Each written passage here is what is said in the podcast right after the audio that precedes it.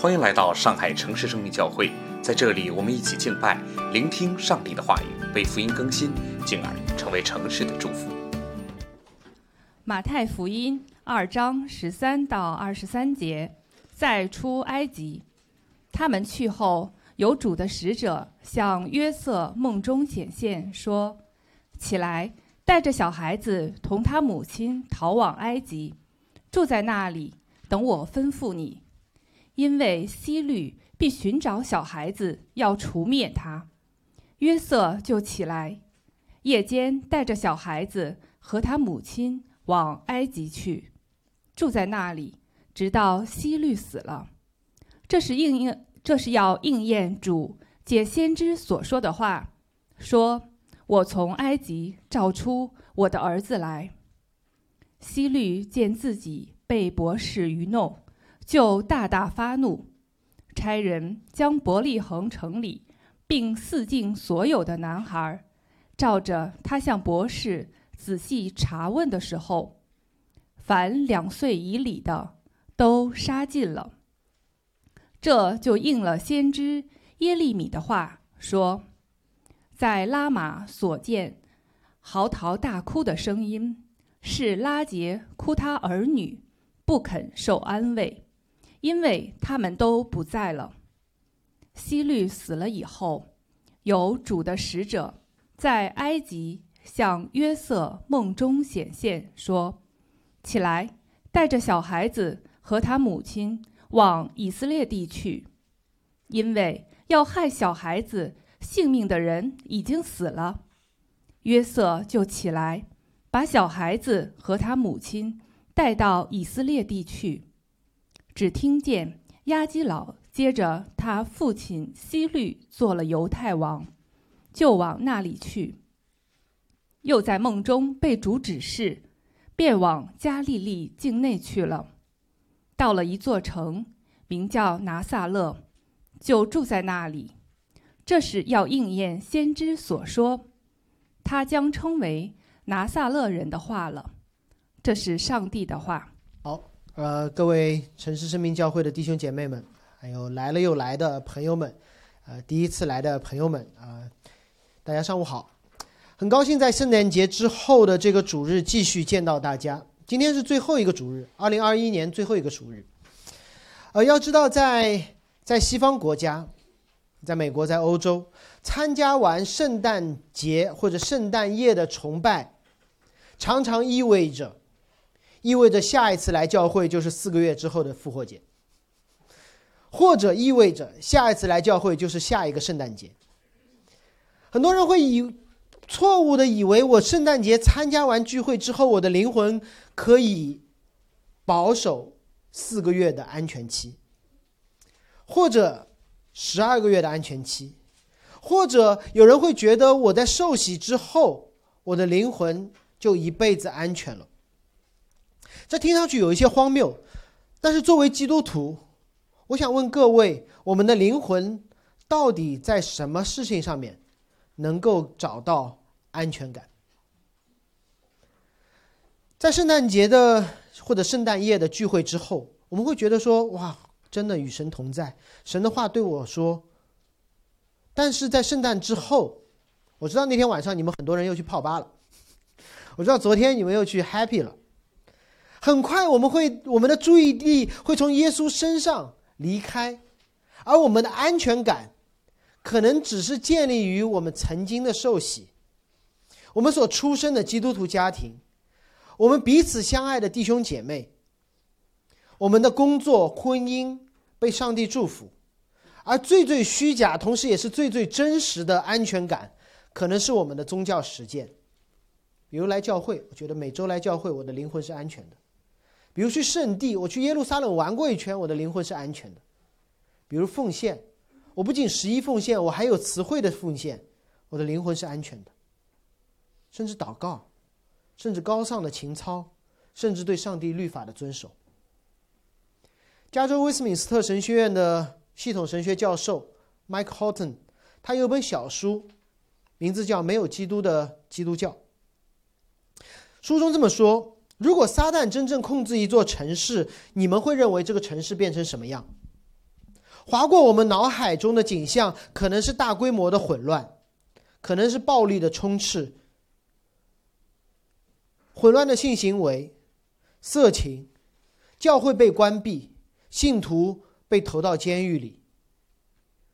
但是这位神学家说不是，他引用了费城第十长老会的一位牧师，叫 Donald Bonhouse，他在哥伦比亚广播电台的广播当中，对整个美国，那已经是六十年前的事情了。对整个美国说，你知道吗？如果撒旦控制了一个城或一个小镇，你们可能会看到一个出乎意料的情形，那就是所有的酒吧和桌球房将会被关闭。所有的色情现象被禁绝，整洁的街道上面都是充满善意的微笑，井然有序的行人，孩子嘴里没有粗口，都是礼貌的话。教会的礼拜天，座无虚席，只是那里没有传讲基督。不要以为霍顿教授在这里编故事，他讲的是历史。记得吗？最近我们一直在提醒大家一个事实，那就是圣经的历史、教会的历史是预言性的，是先知性的。日光底下无心事，圣经里发生的事情会在教会历史当中发生，教会历史的发生事情会在我们今天发生，我们今天发生的事情会不断的发生。而这位教授所说的五六十年前的那个预言，不仅在今天的美国出现了，在圣经的历史当中也出现了，被马太记载下来。而这段历史就是耶稣降生、东方的博士敬拜之后，马太要告诉他的读者，到底你信仰的安全感在哪里？马太用这段历史告诉他的读者，就是那群拥有犹太背景的基督徒们，拥有他们自己会幕和圣殿敬拜的基督徒们，遵守律法的基督徒们，甚至身上有那割礼的记号的基督徒们，你们所在的耶路撒冷会变成埃及的。并且告诉他们说：“你们必须要离开这个不冷不热的埃及。”最后，马太告诉他的读者：“你们如何离开埃及？耶路撒冷可以是埃及，你们必须要离开埃及。你们如何离开埃及？”我们一起进入这博士敬拜欢腾之后的这段经文。圣经的经文就是为了要翻转我们。对将来的预期，我们总觉得说开 party 嘛，就是睡梦好以后进入现实。结果圣经是什么？一个现实之后就进入了一个梦，主的使者向约瑟梦中显现。这已经是马太记载的第三次托梦了。第一次跟约瑟说那个不要休了那个女人，那个孩子是圣灵的。第二次是对东方的博士说：“你们去绕开要杀你们的希律。”而这一次，他又对约瑟说了：“我愿意不断的泼冷水给各位基督徒。如果你希望说上帝啊，你用托梦的方式对我说话吧，不用这样的有期待，因为每一次上帝在梦中的显现都与基督有关，所以你不需要了。”整本圣经已经让你足够有有足够的信息，知道基督是谁，他为我们做什么。同时，上帝的托梦要么让约瑟羞耻，要么让博士长途跋涉，这里又让约瑟背井离乡。我不知道你对于梦中被上帝启示是否做好了这样的准备。同时，马太的读者就是第一读者，不会问这样的问题。马太的读者不会问说：“主啊，求你托个梦给我。”他们看到的是更大的上下文，说我们的神居然，居然对约瑟这个大卫的后裔说话，也对东方的博士那些看星的术士说话。我们的这位神既在伯利恒和耶路撒说话，也在耶路撒冷说话，好像这位神对人说话没有受到人的。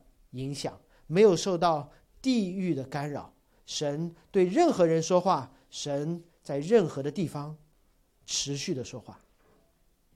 这可能是马太写到现在一以贯之的重点。上帝对人的启示不挑人，也不挑地方。我更想提醒各位，这个这件事情的本质是上帝对人说话。为什么你不说神啊？你对我说话吧，云柱火柱。神啊，你对我说话吧，西奈山上的脚声雷声。神啊，你对我说话吧，给一个天使，让我吓得半死。我们为什么会说神啊，对我说话吧？因为我今天要做梦。因为我们真的做梦，而且梦好像是一个比较安全的听神说话的方式，不是？圣经是神对我们说话最完备、最安全、最确定的方式。让我们来听主的使者对约瑟说了什么。他说：“起来，带着小孩子同他母亲逃往埃及，住在那里，等我吩咐。”旅行是常见的，约瑟和玛利亚的旅行也是常见的。路加福音当中记载了，他们从加利利去往伯利恒，又去往耶路撒冷，啊，耶路撒冷也不是终点。但这次的旅行不一般，不一般的地方在于，天使叫约瑟起来，而那个终点叫埃及。约瑟是谁？约瑟是大卫的后裔。约瑟被称为一个异人，他知道并且也遵守旧约的律法。他知道在旧约当中，埃及意味着什么？埃及从来不是起来去的，埃及都是下去的。知道吗？圣经里面没有上北下南、左西右东的概念，但每次提到上下左右东西的时候，它是有它神学的隐喻。为什么是东方的博士？因为东方不是好地方。为什么叫下埃及？只有耶路撒冷是上的。有一套诗歌叫《上行之诗》。旧约在暗暗的说，每一次去埃及都是下去的，不是起来去的。因为以色列人最重要的历史律法当中最大的篇幅叫出埃及，你是要离开的。更何况，以色列人在出埃及之前，我们讲过这个系列亚伯拉罕的生平。因为亚伯拉罕有没有过这么一段黑历史？就是上帝把他招出了乌尔。上帝一开始让教会他如何献祭，亚伯拉罕说：“神，我要拜你。”结果一碰到饥荒，就慌不择路逃往埃及。那次埃及的经历不是一次好经历，差点丢了自己的命，差点丢了自己的老婆。所以去埃及这件事儿，对于犹太人来说不行，是不是天使搞错了？甚至天使说不是暂避风头，而是住在那里，不是临时的。是长期的，直到天使吩咐你出来的时候。好在天使没有只给命令不给解释，天使解释了。天使说：“因为希律要找小孩子，并且要除灭他。”约瑟已经被去埃及的这个话语带到了旧约出埃及的背景之下。那么他发现说，这句话好像也在出埃及记里。希律要寻找小孩子。要除灭他。出埃及记的第一章有另外一个犹太人的王叫法老，他寻找希伯来人的小孩，要除灭他。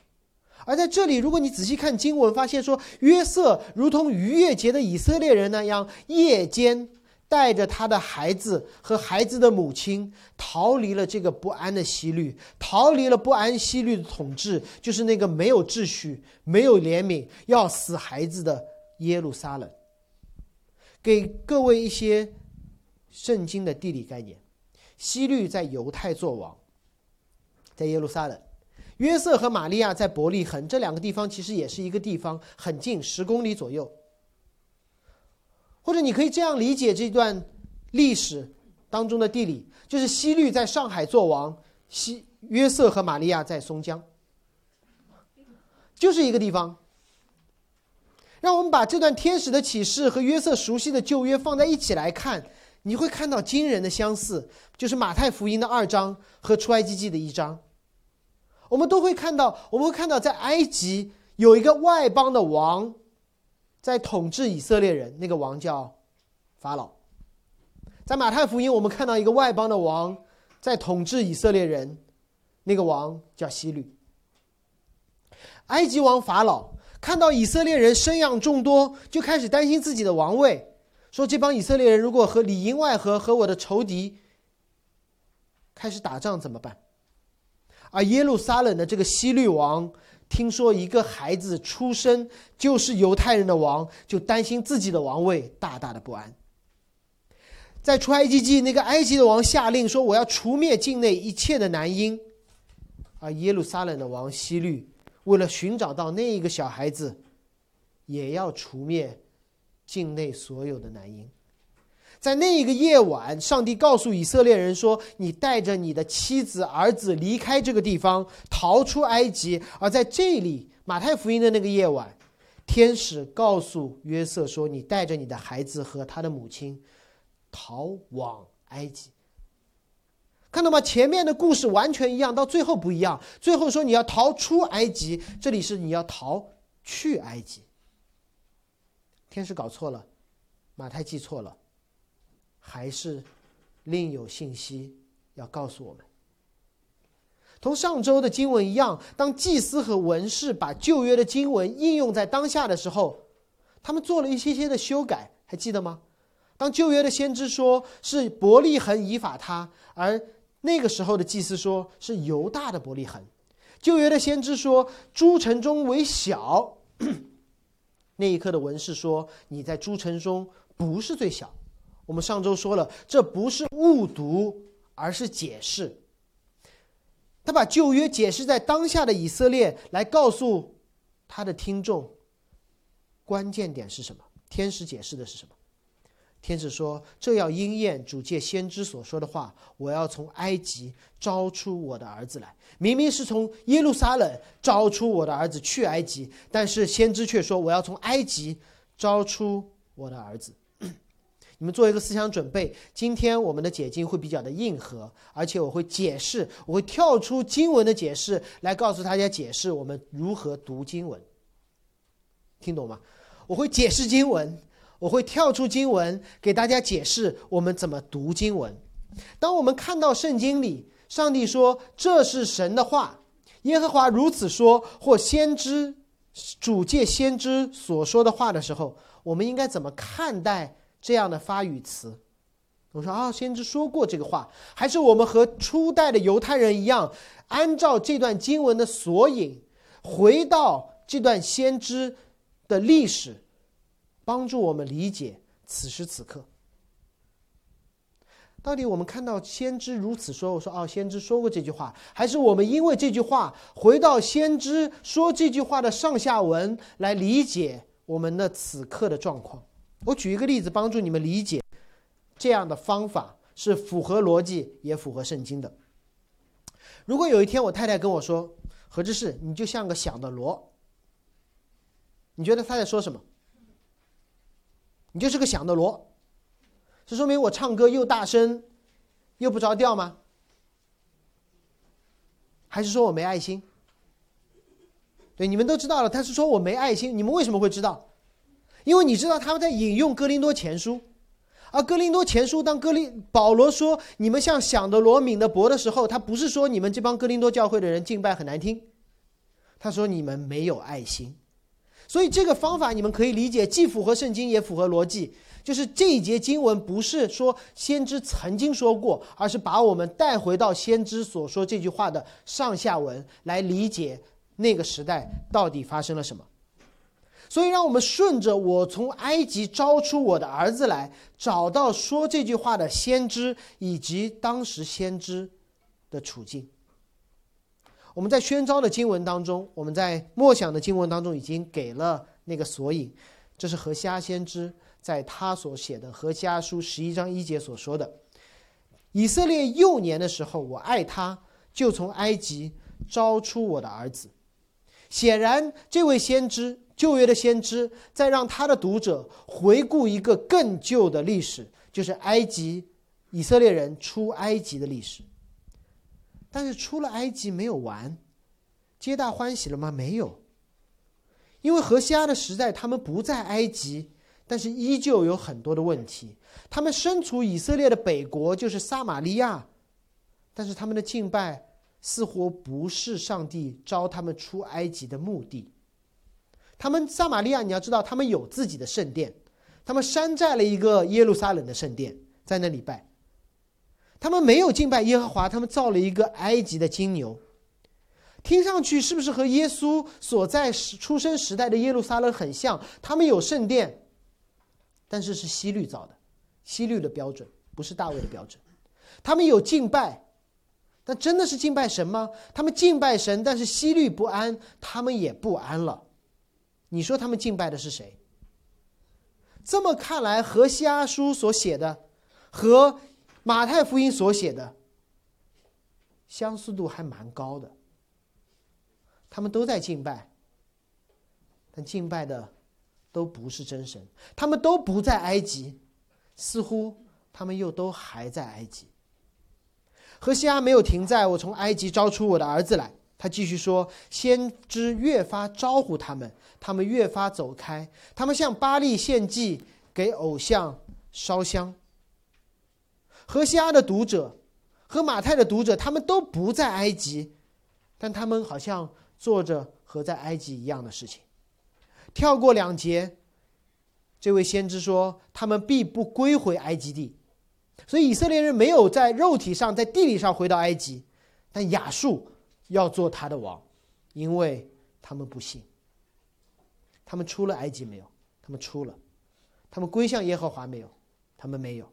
于是他们被一个叫亚述的王奴役，如同他们在埃及。做法老的奴隶一样。先知何西阿在警告他那个时代的撒玛利亚：“你们以为你们离开了埃及，但是你们还在埃及。你们地理上在不在埃及不重要，但是你们的敬拜、你们的心，似乎和你们在埃及的时候没有区别。”所以约瑟没有质疑天使的话，他听懂了，他知道何西阿所说的那件事情和他自己所在的耶路撒冷。一模一样，耶路撒冷地理上叫耶路撒冷，但从敬拜的方式、形式、内容、对象来看，他们还在埃及。天使的信息没有违背旧约，天使的信息是用荷西阿书来完美诠释了耶路撒冷的信仰。埃及从来不是一个地理的概念，埃及是一个信仰的隐喻。你可以生在埃及，信在埃及。你也可以身在耶路撒冷，还信在埃及。你甚至可以此时此刻坐在教会，心中还拜着那埃及。耶稣时代的犹太人，他们有圣殿可去，他们有祭司可用，他们有圣经可读，但是他们因为西律的不安而集体不安。你说他们拜的是谁？他们需要的只是一个习惯性的宗教，一个稳定的信仰，一个让自己舒服的教会。一个坐落于大卫城中的的一辈子，天使告诉约瑟：“你快点离开耶路撒冷，不是你的家。”是不是一定要走？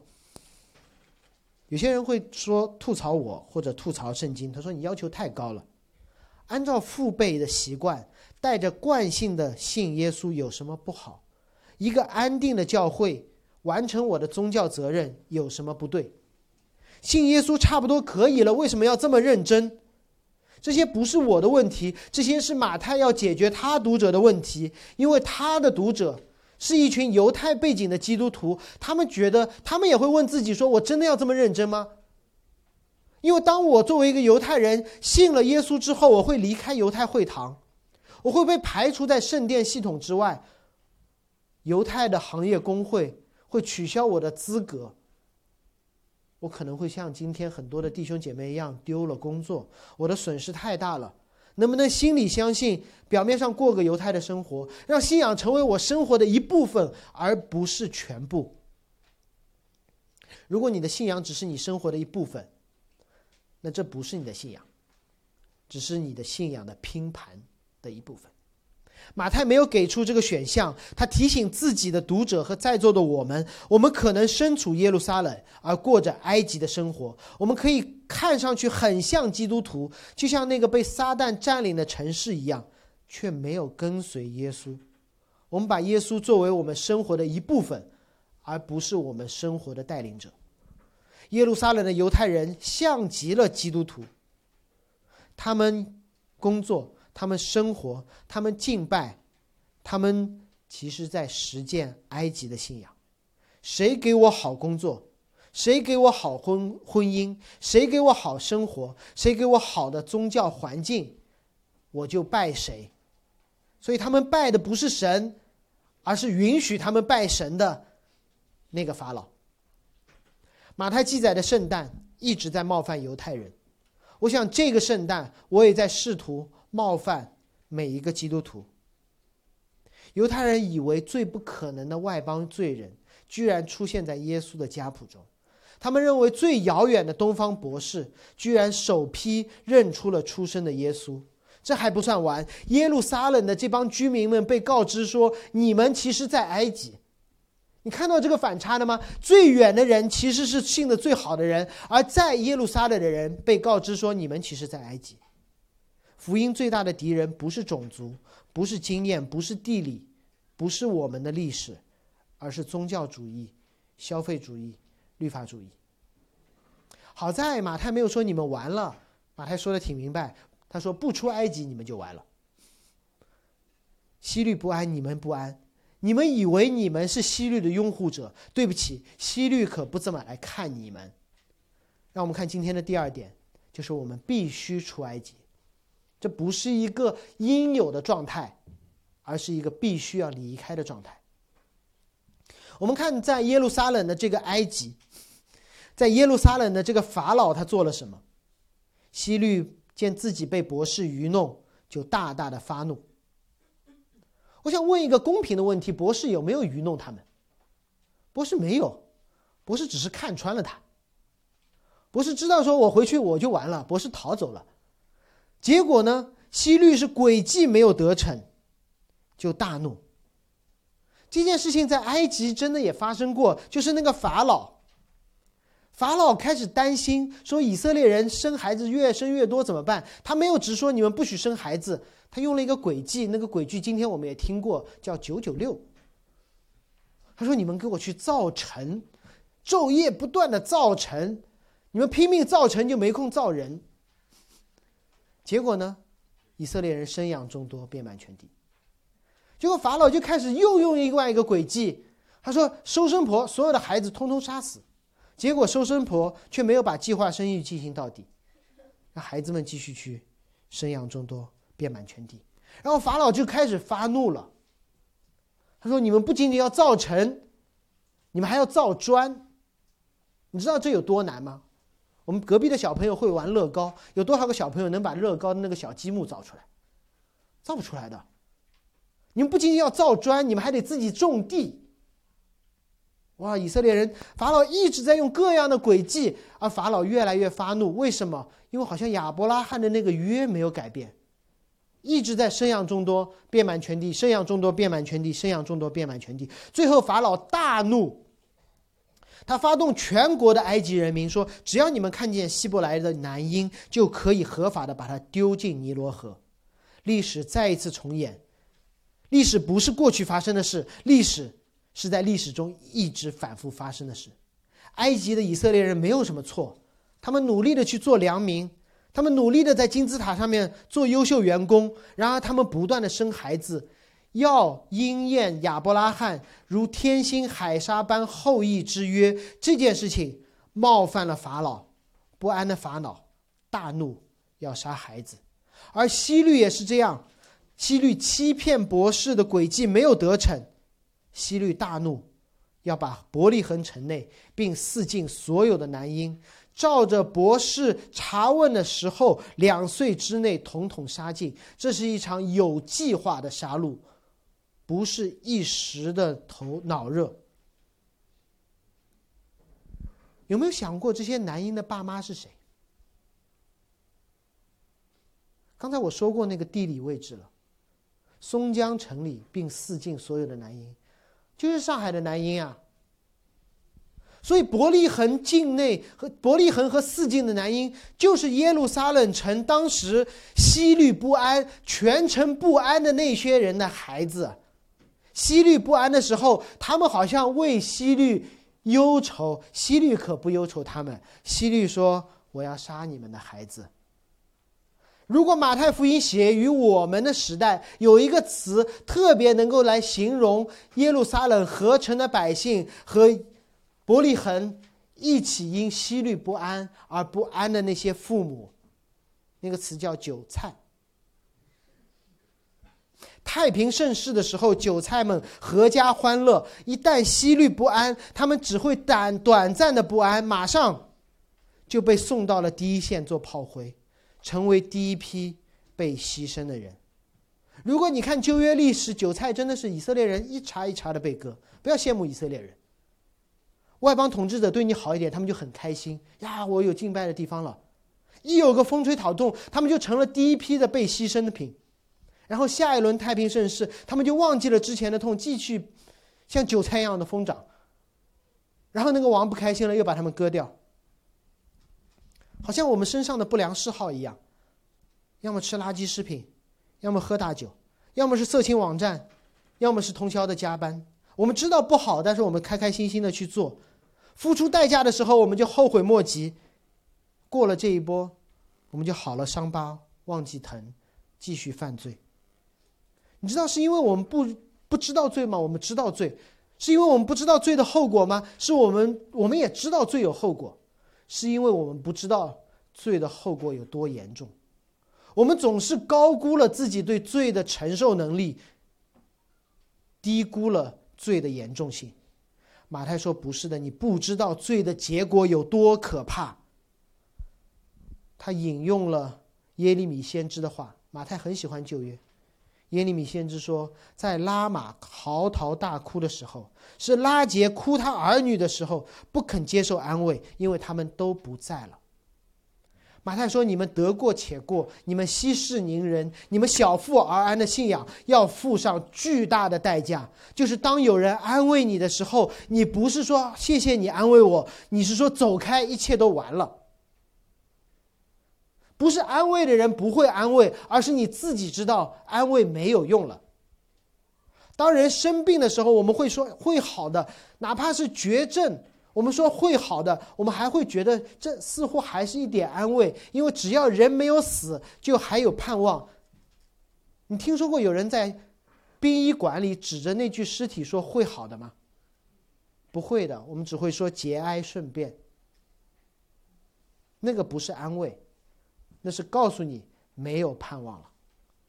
这是当时马太要告诉那些犹太基督徒的真相，就是如果你们继续还在耶路撒冷，息事宁人，得过且过，小富而安的继续你们的信仰，你们就会毫无盼望，你们一点盼望都没有。让我跳出这段经文一点，就圣经当中死孩子的事情。做一些必要的解释，因为我认为这还挺重要的。无论你是或不是基督徒，你都会问或被问到这样的问题：就是伯利恒全城和四境所有两岁以下的男婴都死了的时候，上帝在哪里？你们肯定会被问到类似的问题，就是让那些孩子死的时候，你不会问大人死的时候。老人可能你也不太会问，但是你发现孩子死的时候，好莱坞电影里面孩子是不能死的，不能在镜头面前死的，你知道吗？因为这件事情不能发生，让大家观众带来极大的不适。因为我们在那时候会问上帝：“你在哪里？”你还让我信？你让两岁以下的孩子死，你还让我信？或者我们都可能经历过那些上帝见死不救的时刻。让我们怀疑或质疑上帝的良善。我必须得承认，在苦难面前，尤其是在似乎无辜的孩子受苦这件事情面前，一切的神学道理都会显得苍白无力。所以马太没有对这些死孩子的妇女说这是神的主权，他没有说，他说这是人的绝望。但是我还是想借着这个讲台，跟大家试着解释一下这个又大又难、我们无法避开的问题，就是关于儿童的死亡和上帝的沉默。我从两个方面来看，首先就事论事，就事论事，伯利恒的这些孩子直接的死因是什么？是希律的愤怒和他们父母长期的错误的信仰。他们的父母以为希律是个好王，因为希律为了讨好犹太人，杀了自己的儿子。但其实不是的，是希律为了自己的王位，谁的儿子都能杀。希律为了自己的王位，管你是我的儿子还是你的儿子，谁捍卫我的王位，我就杀谁的儿子。所以，只要威胁到的王位，所有的儿子一视同仁。另外一个原因是这些父母的偶像崇拜，他们拜的不是上帝。而是希律，这件事情，上帝早就在他们之前两千多年甚至三千年的时候，通过摩西的律法提醒过以色列人：如果你们真实的在拜上帝，你们肯定夺摩西的律法。摩西律法就十条，你们不会，这还能错过？你们就不叫敬拜了，对吗？啊，摩西的律法明确说，不可拜偶像，包括像西律这样的偶像，否则。我要追讨你们的罪，不止你这一代，自父及子，直到三代和四代。神说：“对，那一刻你感觉到我的沉默，但之前我从来没有沉默过。我这么几千年都在跟你们说，不要拜偶像，否则我要追讨你的罪，自父及子，直到三代和四代。这像什么？”这像如果对我们当中有刚刚生孩子也生过孩子，或者知道如果一个女人她怀了孕，她去看医生，医生会问她你干什么的，你的工作怎么样，给你体检。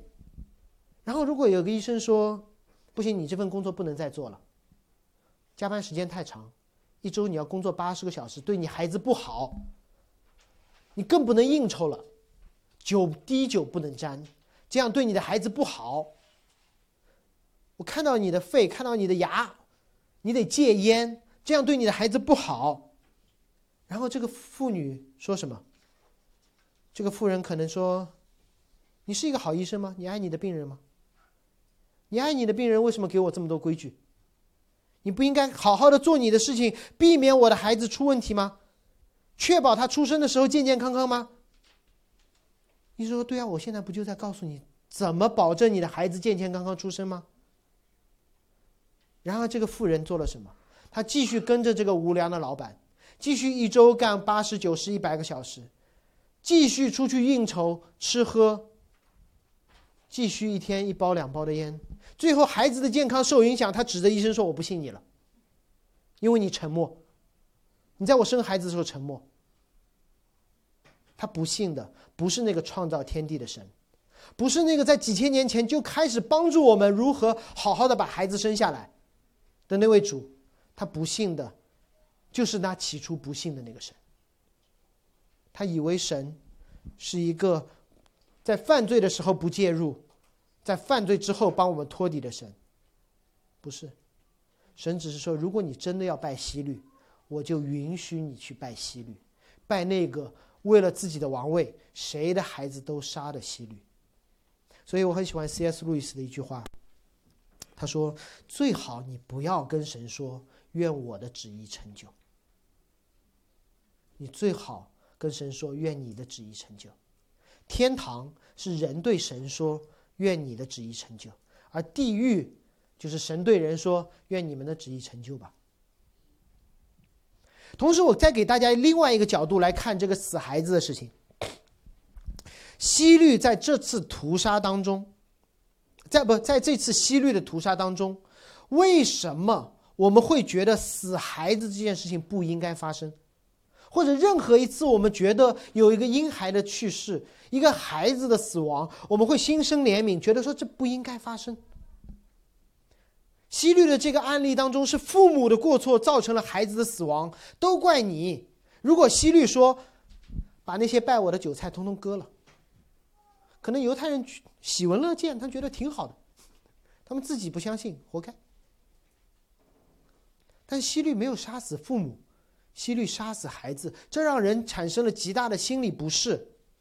人可以接受罪人受审判，但是我们很难接受孩子替罪人受审判。准确的说，这些两岁以下的婴孩是替他们的父母被审判了。当我们这么想的时候，其实我们觉得我们是一个更公正的审判者，或者我们是一个局外人，不是？其实我们是一群应该被审判的那些父母。面对一个还没有能力犯罪、还没有能力犯罪的婴孩，他替他们有罪的父母死掉，我们都无法无动于衷。那我问一个问题：面对上帝的儿子？从来没有犯罪的耶稣替我们这些罪人死掉，为什么你可以置若罔闻？在座的可能有非基督徒，我想告诉你一件事：如果你觉得一个孩子死掉，替他的有罪的父母死掉，你觉得这件事情打动我了、触动我了，我觉得不应该，是因为你不是那个替死活下来的有罪的父母。我想告诉你，上帝把他的儿子赐下来。替你我死掉这件事情，比刚才打动你的更加的真实，而且在这个过程当中，这些两岁的婴孩没有办法，他们逃不掉，而三十三年间，耶稣有无数的机会说我不干了。他在科西玛尼园说：“父啊，求你把这杯拿去，我要替门口这群睡觉的门徒死了。”但同时他说：“父啊，愿遵守你的意思，不要守我的意思。”圣经记载了伯利恒婴孩之死，不是让我们以为上帝缺席，而是让我们看到替代性救赎的出路。罪人可以因为婴孩之死而苟活，即便在不肯受安慰的哭嚎当中，还有一个盼望。所以，让我们用刚才的解经的方式，通过这节圣经。找到耶利米先知，并且回到耶利米先知书的三十一章的上下文。耶利米先知对他当时的人说：“在拉玛听见哭嚎的声音，是拉杰哭他的儿女不肯受安慰，因为他们都不在了。”但是这段经文没有停在这里，他们认为没有指望的时候，这位先知继续说：“我要让你们不哭，我让你们眼泪停掉。”这是一个带着解释的命令，因为。你所做之功必有赏赐。只要有人还在遵守上帝的律法，那么眼泪就可以止息。在耶利米的时代，他们不知道，可能是这个先知守着上帝的律法；而在耶稣的时代，那个小小的婴孩，他所做之功将会有赏赐，而这赏赐是他们必从敌国归回。这是耶和华说的：“你们要从埃及，从变成埃及的耶路撒冷。”从变成埃及的亚述归回，耶和华说：“你幕后必有指望，你的儿女回到自己的境界，不是一直在逃亡，而是有一个终点。”如果你继续读这段经文，我很想把这段经文也印出来，没有没关系，听我读。你会看到耶和华持续对人说话，就像这里持续对约瑟说话一样。他说：“耶和华说，日子将到，我要与以色列家、犹大家另立新约。”没想到吧？新约这个词出现的第一次出现，不是在新约，是在旧约里，是耶利米先知说的，是新约。不像拉着他祖宗的手领他们出埃及，与他们立约。不是一次又一次的拉着手出埃及，而是立一个全新的约，是把律法放在他们里面，写在他们心上。不是我们外表的行为，不是我们地理的位置，而是我们心中所相信的，到底是什么？神说：“我要做他们的神，他们要做我的子民。”福音永远是神的主动，神的主动才被称为福音，否则那叫工价。那叫方法。马太告诉他们的读者：“你们身处埃及，不是耶路撒冷。”马太告诉他的读者：“不要留在埃及，会死的。”马太最后给了他们旧约先知的预言，告诉他们所有的人：“你当如何出埃及？”这是今天要说的最后一点。但在此之前，我还是想让大家看看马太这段经文有多美。翻到你手中的那个小册子，我来读。马太开篇说什么？希律死后，然后呃，开篇说博士去后，在这里十九节说希律死后，博士去了以后，主的使者向约瑟显现，希律死后，主的使者向约瑟梦中显现，显现的内容两处很像。上一处是起来带着小孩子和他母亲逃往埃及，这里说带着小孩子和他母亲去以色列。继续往下看，完全的一致，因为希律要寻找小孩子除灭他，因为要杀小孩子性命的人已经死了。在约瑟在伯利恒，约瑟起来带着孩子和母亲去埃及，在埃及，约瑟起来带着孩子和母亲去加利利。最后的结尾两段都是一样的，应验何西阿先知的话，应验先知的话。而整个这一段，马太到底说的重点是什么？就是十六、十七节，说耶路撒冷变成了埃及，太黑暗了。你们要逃，因为有一个盼望。最后，整个马太福音第二章，让我们看到两个王的对立：地上犹太人的王，天上那犹大的真正的王。我们通过最后一段来看，我们如何出埃及。是不断的从一个埃及逃到另外一个埃及，永远在路上，还是有一个终极的出埃及？埃及到底在哪里？或者让我这么问：到底上帝让约瑟去哪里？他说了伯利恒不宜久留，然后说了埃及你要住一阵就走，耶路撒冷似乎也不是最终的归宿。约瑟到底要去哪里？如果听到现在，你应该慢慢理解。地理位置不是重点，地理不是重点。在这间教会，我被问到的最多的问题，真的是最多的问题，没有之一，就是我是去创业还是去大厂，我去民企还是外企，留上海还是去北京，新一线还是老家，国内还是国外，我们都关心的是我们去哪里，那个地理位置。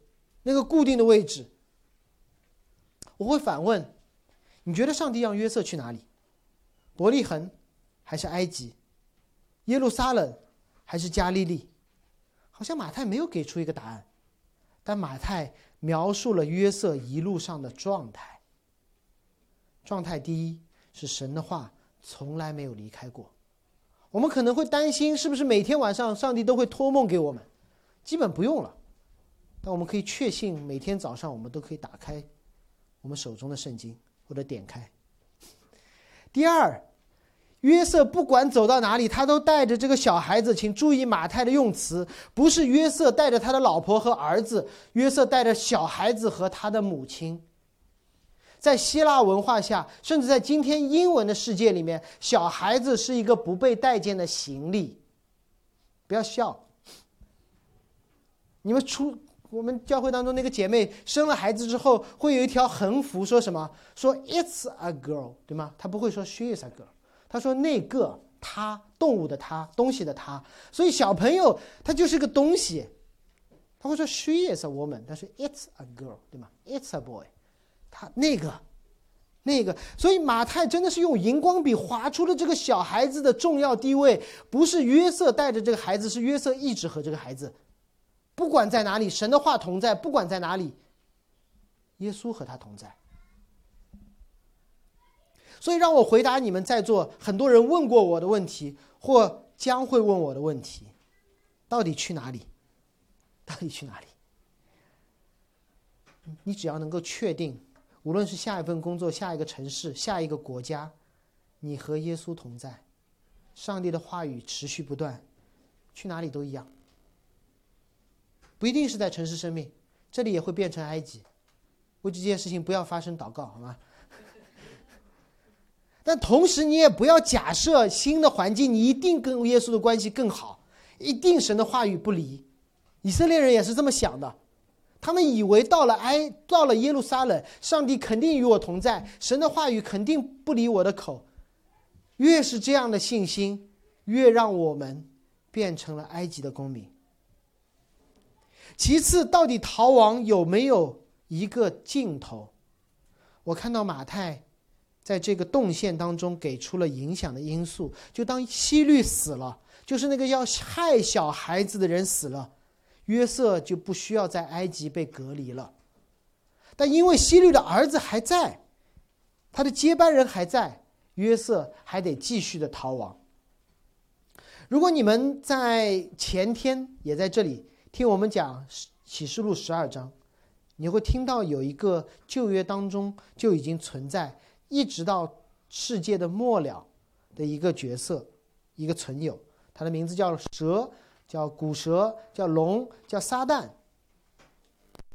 那我想告诉你们，这个角色可以是伊甸园当中的蛇，可以是埃及的法老，可以是耶路撒冷的希律，也可以是希律之后的亚基老。哇，这个这个蛇的角色真的会轮回。所以启示录十二章之后，我们会看到一个最终的盼望，就是那个代表死亡的魔鬼，不是代表魔鬼的法老希律和亚基老，代表死亡的魔鬼会被耶稣。以复活而杀死，死亡不再是一个绝症了。什么是绝症？就是得的人必须全死。什么叫不是绝症？不需要所有得的人都活，只需要一个死过活过的人出现，那么死亡就不再是绝症，那么死亡这个仇敌就被杀死。所以在这里我们看到了两个王的对峙，不是西律。和某一个犹太人的王，是希律背后那个天上的王，和天上做王的那位真正的王的对峙。这就像出埃及的第一章，地上的那个法老说要死孩子，结果那边亚伯拉罕的王、亚伯拉罕的主使他生养众多，遍满全地，拼命的给他工作，生养众多，遍满全地，杀小孩，生养众多，遍满全地，啊，让他们所有人都可以把孩子扔尼罗河，生养众多，遍满全地。我们温森是打拳击的，拳击赛上最可怕的一一个场面是什么？就是一个人拼命的打，对面的人一动不动。你知道吗？这就是两个王的对峙，不是地上的王和天上的王在拉锯，而是地上的王拼命的打，死了以后儿子在打，子子孙孙打，而天上的王一动也不动。我按照我的计划，该出埃及出埃及，该进迦南进迦南。该去耶路撒冷去耶路撒冷，该上十字架上十字架，该复活复活。所以这是马太和摩西所要告诉大家的：地上的王，不要把它看大了，天上的王永远在那里。而最后，最后我们看这里说要应验先知的话，他要成为拿撒勒人。何知是已经教你了。应验先知的话，好，赶紧去旧约找，发现找啊找啊找，找不到。你在旧约里面找不到这句话，说要成为拿撒勒人。但是，如果我们听了马太之前的讲道，你会知道马太还挺喜欢用谐音的方式来传达另外一个意思。比如家谱当中的那些谐音，会提醒我们，整个家谱就是摩西，呃，摩西的律法、先知的书和诗篇来为耶稣做见证的。所以在这里，拿撒勒人不仅可能和拿西尔人那个把自己献上有关，还和另外一个词有一样的读音。你要知道，马太福音这卷书，它不是拥有读者，它拥有的是听众。是当时有人在印刷术没有发明，手机也没有，所以是台上有一个人要读，多半是用希腊文或者是亚兰文读，所以他们听到的是他要成为 Nazar 那个词。是以赛亚书十一章所说的：“从耶西的根必发出一个一条，从他的根的枝子必结出果实。”那个词，听众听到的既是拿撒勒人，也是他必成为那个枝子，那个耶西的根。耶西那个看上去已经没有希望的家族，前天演了对吗？一个不对，两个不对，三个不对，发现都不对，发现哎，那个远远的有一根枝子产发出来了。继承了大卫的王位。当希律死了，又一个王接替的时候，马太说不是在等下一个假王出现继续逃亡，而是在等那个耶西的之子真正的做王。而这个大卫的后裔，那个之子，会如同那两岁的婴孩那样，在十字架上替我们这些罪人死去，以复活杀死那掌管死权的魔鬼。最后他会对门徒说：“真的，马太每一处都和他结尾的大使命有关。”对他的门徒说：“凡我所吩咐你们的，都教训他们遵守。”他不是对他的门徒说：“你要听，你要在梦中准备听我对你的启示。”不是你去做那些天使，告诉别人我的启示。然后他说：“我就常与你们同在。”谁？耶稣基督常与我们同在，直到世界的末了。只要这样，无论我们在埃及，生在埃及，还是生在耶路撒冷，是在北上广深，还是老家的新一线，是在中国，还是在世界的何处，只要我们在基督里，只要我们能够打开圣经，我们的灵魂都是安全的。我们一起祷告，主，我们感谢你，通过主的使者对约瑟说话，你今天通过圣经对我们说话，主也求你使用我们，如同天使那样。对彼此说话，对那些不曾听到你名的人说话。你让约瑟带着小孩子启程，你差他的儿子圣灵保惠师与我们同在。你让伯利恒的孩子替他们的父母死了，你让你自己的孩子替我们这群罪人死了。当希律死了的时候，约瑟从埃及得了自由；而当你杀死魔鬼的时候，主你就让我们相信，我们从死亡的权势下彻底得自由。